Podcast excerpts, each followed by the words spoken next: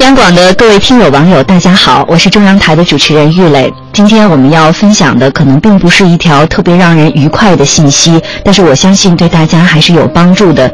因为近期的一篇河南金鸡工作人员失踪、托管车主前车两空、郑州维权的文章，再一次把投资租车的骗局公之于众。投资一辆车，三年后净赚一辆。乍一听，投资人出钱买车，租车行来代租分红，看起来好像是披上了理财投资的外衣。但是现实情况是，上个月的分红难以为继，负责人纷纷跑路，最终租车融资的骗局坑得人车钱两空，血本无归。有媒体呼吁要谨慎把租车融资当作投资理财，不要一味的被所谓的高回报所迷惑。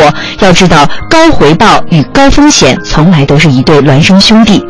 我们很难说什么是办不到的事情，因为昨天的梦想可能是今天的希望，甚至成为明天的现实。